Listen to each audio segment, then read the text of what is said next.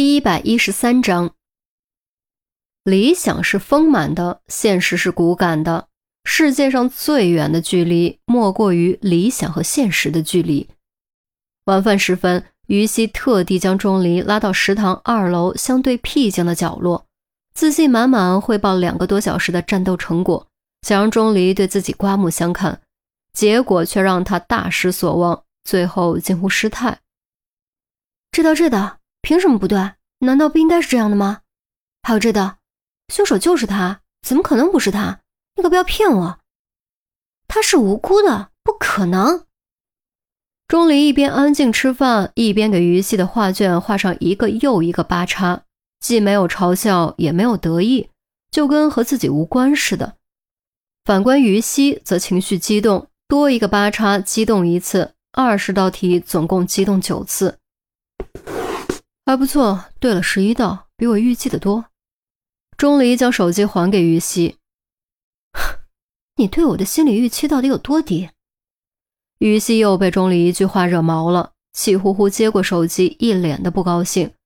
说实话，他以为自己至少能对十八九道，谁料结果居然只对了十一道，不低啊！我预计你能对七道就不错了，十一道是个好成绩。钟离满以为这是夸赞，但其实效果恰恰相反。于西刚喝一口果汁，准备灭灭火、消消气，结果闻言全部喷了出来，呛得连连咳嗽，惹得附近许多学生都好奇看了过来。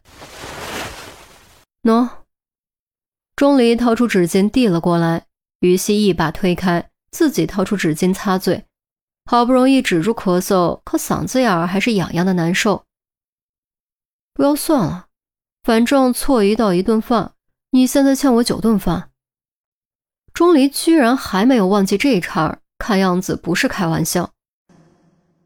原来这家伙居然是认真的，抠门鬼，吃吃吃就知道吃，怎么不吃死你？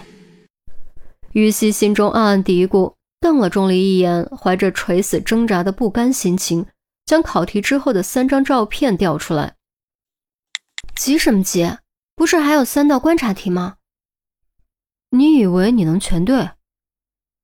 钟离用怀疑的目光打量于西，他之所以出二十道小推理题，却只出三道观察题，就是因为观察题更难。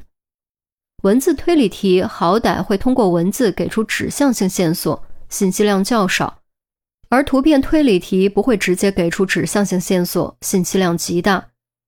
观察推理难度会上升一个档次，相当于中学时代的拔高题。少瞧不起人！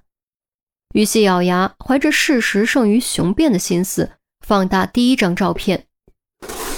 我上网查了一下，沙发上的男人是美国一家大公司的总裁，西服和皮鞋都是定制的，具体牌子没法判断，手上没有戴结婚戒指，以他的年纪不太可能未婚，所以应该是离婚。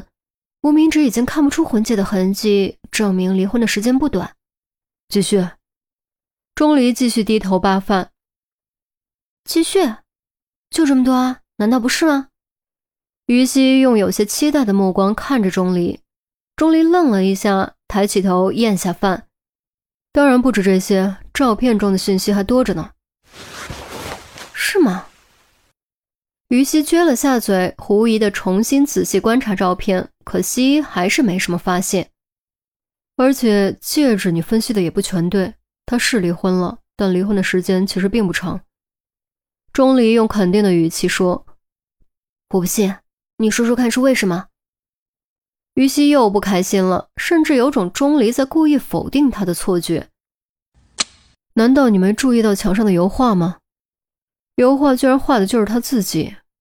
首先，这说明他是一个极度自负的人，喜欢在所有人甚至自己面前展示自己的成功。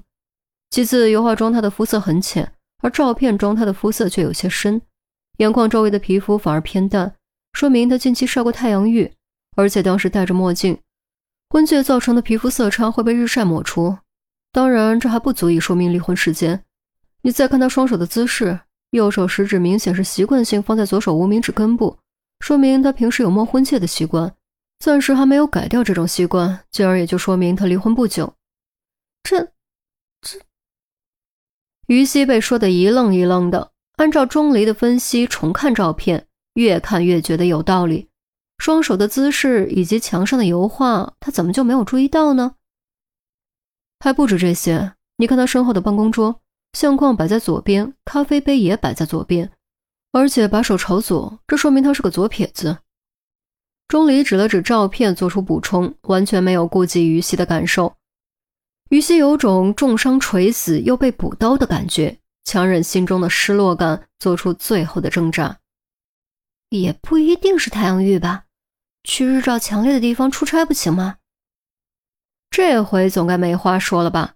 至少给他留一点点余地，不可以吗？可惜钟离并不知道什么叫做留余地。你也查了，他是大公司总裁，出差可能自己承受暴晒吗？而且你看他的腿，右腿翘在左腿上，导致右腿脚踝露了出来，脚踝肤色明显也变深了，这说明他的腿也受到过日晒。出差会晒腿吗？这回的确没话说了，不过是于西没话说了。钟离这家伙到底还是一点余地都没有给他留下，分分钟把他驳得体无完肤。紧紧握着手机，于西沉默了。油画。办公桌上的相框和咖啡杯，咖啡杯把手的方向，皮肤晒黑，脚踝晒黑，眼眶色浅，习惯手势。他完全没想到自己竟然漏掉了这么多关键信息。如果在实际办案中，这些信息任何一条都可能成为侦破案件的关键。紧接着，于西又想到了另一个让他窒息的事实：下午出题的时候，三张照片是钟离随意在网上找的。总共也没花多久，也就是说，钟离当时就已经观察到了照片中的全部有用信息。啊，果然差距还是好大，光有决心根本没用。于西心中叹了口气，难言的失落感让他浑身乏力，连吃饭的胃口都没了。钟离见于西发呆，便轻轻推了他一下：“还有两张呢，继续吗？”于西豁然惊醒，看了钟离一眼，摇摇头，有气无力地说：“算了，就当都错了吧。欠你十二顿饭，对自己失望了。”钟离还是那么敏锐，还偏偏要说出来。于西居然没生气，只是点了点头，没有说话。不要一开始就对自己的期望值那么高。再说，你不是对了十一道吗？比我预期的还多四道，有什么好失望的？你这也算是安慰。于西瞪了钟离一眼，心情稍微好了一点点，用筷子在米饭里戳啊戳。不算吗？你要是实在接受不了，我可以考虑给你降低难度，但不行。于西就跟受了刺激似的，猛地用筷子在餐盘里哆了一下，声音拔高，语气斩钉截铁：“坚决不行！就这难度，明天继续，我是不会认输的。”其实我是怕你欠太多，照这样下去，一个月你得管我半年的饭，你那点工资够花吗？钟离完全不看气氛，一本正经瞎说大实话，于西差点背过气去。明明是关心人，怎么听起来却这么刺耳呢？能把关心表达出嘲讽的味道，普天之下估计也就只此一家了吧？要你管，吃你的饭。少说两句，噎不死你！实在没忍住，一声怒斥再次让角落里的小小餐桌变成焦点。